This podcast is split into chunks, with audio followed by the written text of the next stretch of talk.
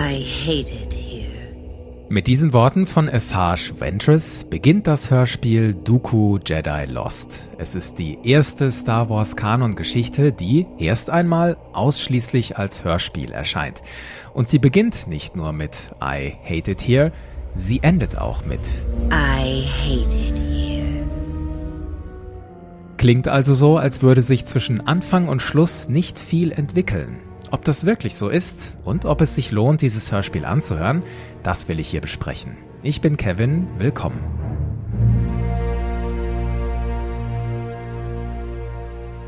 Die Geschichte. Erst einmal, worum geht es in Doku Jedi Lost? Den Anspruch dafür formuliert schon der Klappentext. Grob übersetzt heißt es da, wer war Count Doku, bevor er die rechte Hand des Sith wurde? Das ist ein bisschen schräg formuliert, finde ich. Gemeint ist, wer war Doku vor der Zeit von Episode 2, Attack of the Clones? Das Hörspiel will also nicht weniger sein als Dookus Lebensgeschichte. Weil das ziemlich viel ist, rund acht Jahrzehnte, benutzt der Autor Kevin Scott einen erzählerischen Trick. Er lässt die Geschichte auf zwei Erzählebenen spielen. Die erste ist eine Art Rahmenhandlung. Sie wird erzählt aus der Perspektive von Asajj Ventress. Und zwar die Asajj Ventress, die wir aus der Serie The Clone Wars kennen, als sie noch Dookus Assassine ist. Sie ist in Dookus Festung auf dem Planeten Sereno und durchforstet sozusagen Dookus Tagebücher. Das sind Holo-Aufzeichnungen, eine Art Briefwechsel, den Doku über Jahrzehnte mit seiner Schwester Jensa geführt hat. Diese Schwester ist neu in der Geschichte. Ventress hat den Auftrag von Dooku, seine Schwester zu finden, und dazu soll Ventress die tagebuchartige Korrespondenz zwischen Dooku und Jensa durchwühlen. My sister. Dooku raises a hand, using the Force to click off the hologram. We communicated for years, sending messages back and forth across the stars. Using hollow messages. Was that allowed? No, but it didn't stop us. What do you want from me? I want you to find my sister. She could be anywhere. No, she is still on Sereno. I can sense her. So blickt Ventress in einzelne Episoden aus Dokus Vergangenheit. Diese Episoden sind die zweite Erzählebene. Wir Hörer erleben sie aus Dokus Sicht. Wir erleben Dooku, als er noch ein sehr junger Jedi Initiate ist, wie er Freundschaft mit Saifo Diaz schließt. Wir erleben Dooku, der erfährt, dass er Sohn des Count of Sereno ist und dass er eine Schwester hat und einen Bruder. Wir erleben Dooku, wie er Yodas Padawan wird, wie er sich die Ränge der Jedi hocharbeitet, wie er Meister von Qui-Gon Jinn wird, wie er erste Einblicke in die dunkle Seite erhält und wie er immer wieder von der Republik und den Jedi enttäuscht wird. Und schließlich erleben wir, wie wird Dooku genau zu dem, den wir aus den Clone Wars kennen, dem Count von Sereno. No help is required. I don't think that's your choice to make, Master Dooku. Not master. Count. Das alles wird episodenhaft aneinandergereiht. Es sind immer wieder andere Schauplätze, andere Konflikte. Verbunden werden die Episoden durch die Rahmenhandlung um Asajj Ventress. Diese Geschichte um Ventress wiederum nimmt selbst auch reichlich Platz ein. Wir erleben sie auf der Suche nach Dokus Schwester und wie sie dabei von einer Art gutem Gewissen geplagt wird. Es spricht immer wieder die Stimme ihres früheren Meisters Kai Narek zu ihr. Kai Narek, das ist der Jedi, den man nur ganz kurz in den Clone Wars mal sieht, in einem Rückblick auf Ventress Leben. Thank you, Master. Kai Narek wird da von Recray-Räubern getötet.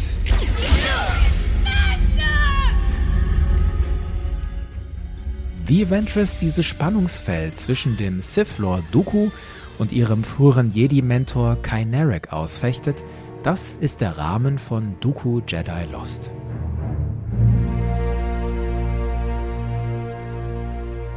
Die Audioproduktion Dooku Jedi Lost ist ohne Zweifel aufwendig produziert und total professionell gemacht. Ganze zwölf Sprecher tragen die Geschichte über fast sechseinhalb Stunden. Der Klang ist tadellos. Ich finde aber die Auswahl der Sprecher nur zum Teil gelungen und die Musik ist, ich muss es so sagen, die Musik ist eine Katastrophe. Beginnen wir mit den Stimmen. Hört euch nochmal Asajj Ventress an. To the dark side. Do you know what? Yes. Yes, it does. And I, for one, like it here.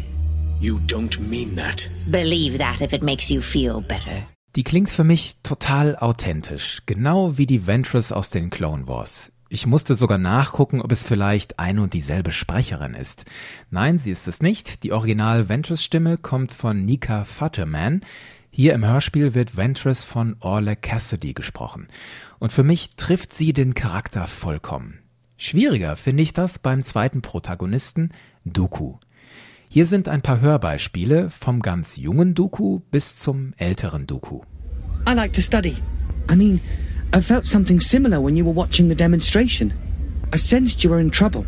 And I was. And your name is Junsa. Genza. Uh, mine's Dooku. This was all a test. The way you goaded me. The book. The best theory of Cal something. Our predecessors pushed boundaries, explored the galaxy. They made a difference, Qui-Gon. Today, today we're anachronisms who only act when politicians give their assent. Vergleich das mal mit dem Original Dooku Christopher Lee. Now, it is finished. Surrender, and your lives will be spared. Und vergleich das mal mit dem Clone Wars Dooku Cory Burton. Obi-Wan Kenobi. I thought I sensed an unpleasant disturbance in the Force. Mein Hauptproblem mit dem Doku-Sprecher Euron Morton ist, Ihm fehlen die tiefen, bassigen Stimmanteile. Ich bin einfach zu sehr an die Stimmen von Christopher Lee und Corey Burton gewöhnt. Das ist ja eine zentrale Sache bei Star Wars, die akustische Ästhetik. Ohne das wären die Filme nur halb so gut. Ich habe die Musik, die Soundeffekte und die Stimmen sehr stark im Ohr. Das geht euch vielleicht auch so. Und wenn mir jemand Star Wars mit der falschen Akustik präsentiert, dann kann ich das nur sehr schwer annehmen. Und bei Dooku Jedi Lost fiel es mir echt schwer, mich an die Dooku-Stimme zu gewöhnen. Erschwerend hinzu kam, dass ich den jungen Dooku und den jungen Cypher Diaz kaum auseinanderhalten konnte. What's the matter? We have to go now. Go where? The Bogan collection. It's the middle of the night. So, old Quist will be tucked up in bed. The library will be empty. Oh, you hope. Do you want to come or not? And what if we get caught? Abgesehen davon kann man den Sprechern aus meiner Sicht keinen Vorwurf machen. Ich nehme allen ihre Rollen ab. Und Mark Thompson als Yoda, das kann ich persönlich sehr gut hören. Because misleading visions can be. Never certain the future is. Meditate on this, we must. Meditate? Und auch Jonathan Davis als Qui-Gon Jinn kommt für mich sehr authentisch rüber. No. We've been summoned by the Council. Master O'Rallan said he would manage alone. From within his tank. Now that's something I'd like to see. Another time, maybe. The Council were quite insistent. Do you know why? No, I'm afraid not. Then we shouldn't keep them waiting. Die Stimmen also im Großen und Ganzen sehr gut, teilweise ein bisschen gewöhnungsbedürftig. Anders sieht das für mich zum Teil bei den Geräuschen aus, aber vor allem bei der Musik. Da habe ich echt ein Problem mit. Ich verstehe das nicht. Der Regisseur und Produzent Kevin Thompson hat das volle Lucasfilm Soundarchiv zur Verfügung. Er kann den kompletten Star Wars Score von John Williams und noch viel mehr benutzen. Und was macht er? Er begeht aus meiner Sicht kompletten Stilbruch. Ihr kennt alle dieses Thema hier.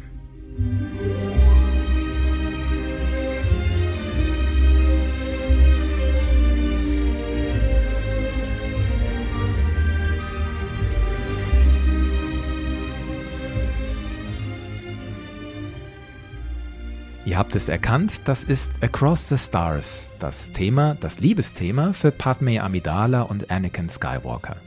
In Doku Jedi Lost wird dieses Thema hemmungslos bei so ziemlich jeder Gelegenheit druntergelegt. Better men have tried. I wince when I say it. Better men. Like Dooku. He stopped me quickly. He stares back at me from the hologram, now a Padawan, 17, maybe 18 years of age. No sign of the cruelty that will follow. Ich weiß nicht, wie es euch dabei geht, aber mich haut sowas immer völlig raus. Ich kann dann einfach nicht mehr zuhören, was Ventress da sagt. Ihre Worte haben in meinem Kopf überhaupt keinen Platz, denn der Kopf ist voll von Bildern, die durch die Musik erzeugt werden, nämlich Anakin und Padme. Die Musik ist einfach zu sehr geprägt und sollte aus meiner Sicht sehr vorsichtig eingesetzt werden. Bei Dooku Jedi Lost passiert das komplette Gegenteil. Zum Beispiel noch, hier kommt der Imperial March, das Thema für Darth Vader und das Imperium. Hier kommt der Imperial March nach einer Aussage von Yoda, ohne irgendeinen Bezug zur Musik. What's done is done. Act now, we must. I understand. Make sure you do, young Dooku. Make sure you do. Hier verletzen die Macher von Dooku Jedi Lost mein persönliches Star Wars Erlebnis. Dagegen empfinde ich die Soundkulisse überwiegend als angemessen. Es passiert ja in Star Wars Hörbüchern, wenn ihr die schon mal gehört habt, die kommen ja auch von demselben Verlag, Penguin Random House und oft unter demselben Regisseur Kevin Thompson. Da passiert es schon öfter mal, dass Geräusche deplatziert sind. Zum Beispiel kommt da ein Alarm auf einer Star Wars Raumstation oder auf einem Schiff und man hört das Alarmgeräusch von Raumschiff Enterprise aus den 60er Jahren. Oder es gibt ein Gefecht mit einem Sternzerstörer und man hört nicht die Lasersalven eines Sternzerstörers, sondern eines AT-AT. Sowas passiert in Dooku Jedi Lost selten.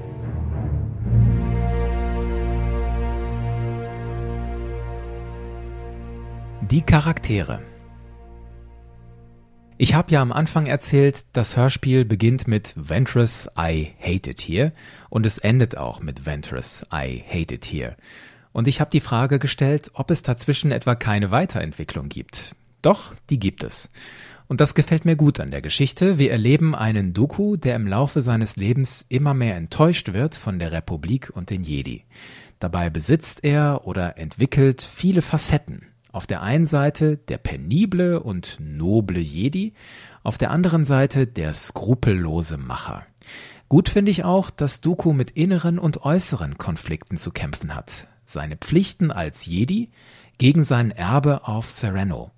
Und nicht zuletzt, wir lernen Dokus Familie kennen. Alle recht nachvollziehbar gezeichnet, finde ich. Und die Geschichte schenkt uns eine interessante neue Jedi-Meisterin, die auch mal die dunkle Seite erkundet, Lean Costana. Was ich persönlich nicht gebraucht hätte, ist die Rahmenhandlung um Ventress. Die gibt der Figur und der Geschichte um Ventress kaum Mehrwert, so gut Ventress auch gesprochen sein mag.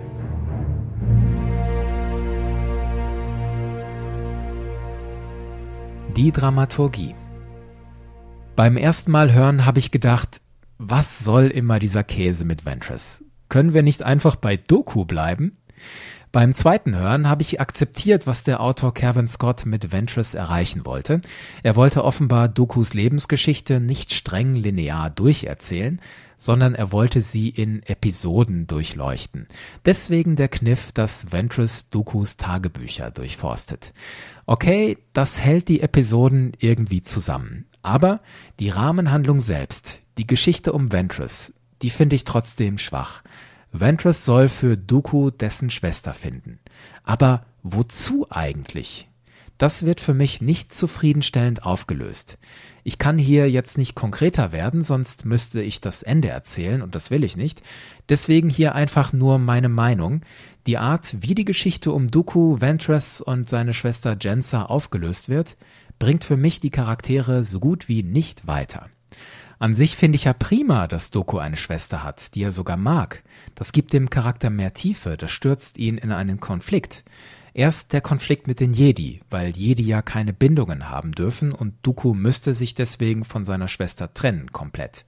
Dann könnte es theoretisch auch einen Konflikt geben für den Sith Dooku. Was würde ein Sith mit seiner Schwester machen? Dokus Schwester könnte für die Geschichte so viel leisten, doch für mich wird diese Möglichkeit verspielt und damit ist dieser ganze Strang mit der Schwester und Ventress relativ wertlos. Ich persönlich hätte vielleicht die Rahmenhandlung auf Palpatine und Doku fokussiert. Dann hätte man Palpatine am Ende sagen lassen können, wenn du Doku mein Apprentice werden willst, ein echter Sith Lord, dann musst du deine Schwester töten. Von mir aus hätte man auf die Rahmenhandlung aber auch ganz verzichten können. Fazit. Ich würde Dooku Jeddah Lost nicht unbedingt jedem Star Wars Interessierten empfehlen. Mal abgesehen davon, dass ich die Rahmenhandlung unglücklich finde, der Geschichte fehlen aus meiner Sicht denkwürdige Momente, epische Konflikte, besondere Lacher oder Überraschungen. Da gibt es rundere Star Wars Geschichten, im Kanon zum Beispiel Master and Apprentice oder in den Legenden Darth Plagueis. Dooku Jeddah Lost ist was für Fans, die einfach mehr wissen wollen über Count Dooku und Sereno. Denn diese kleinen Episoden aus Dookus Leben, die haben durchaus was. Dookus Freundschaft zu Cypher Diaz, Dookus erste Zeit unter Yoda, Dooku als Meister von Qui-Gon Jinn und vor allem wird endlich mal erzählt, was Dooku eigentlich an der Republik und den Jedi stört und warum er den Jedi-Orden verlässt und wieso er eigentlich Count of Sereno werden kann, seine ganze Familiengeschichte. Das finde ich im Großen und Ganzen zufriedenstellend und schlüssig erzählt. Für Details über Count Doku, dafür kann man sich Doku Jeddah Lost gut anhören. Man braucht aber eine gewisse Schmerztoleranz, vor allem was die Musik angeht. Sonst sagt man vielleicht schon nach wenigen Minuten I hate it here. und schaltet ab.